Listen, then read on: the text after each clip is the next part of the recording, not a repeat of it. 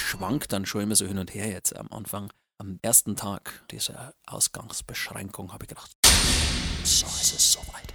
Sie wollen uns kontrollieren im totalitären Staat. Ich habe mich vorher nie für Politik interessiert, aber ich sage, aber wir sind uns überwachen und wir sind uns durch die Äpfel und das, sie wollen uns alle.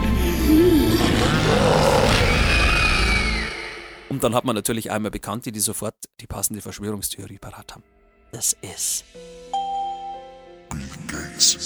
Der will uns zusammen mit den Tempelrätern aus dem 15. Jahrhundert und natürlich den jüdischen Rockefellern wieder alle in Schach halten. Die, ich muss sagen, die Verschwörungstheoretiker, die haben jetzt mit Corona ein bisschen gebraucht ne, am Anfang. Sie haben alles Maul gehalten. Da haben sie natürlich wieder zusammenschustern müssen. Hm, wie erklären wir das jetzt? Weltweiten Lockdown? Dann kann es ja nicht Amerika sein. Hm, wie machen wir das? Dann haben wir wieder die Juden herhalten müssen und irgendwelche reichen Leute. Und die Pharmaindustrie, klar. Aber jetzt gibt es da spannende Literatur wahrscheinlich, was wirklich geschah, die Hintergründe, was sie jetzt tun sollten, wer wirklich die Fäden zieht.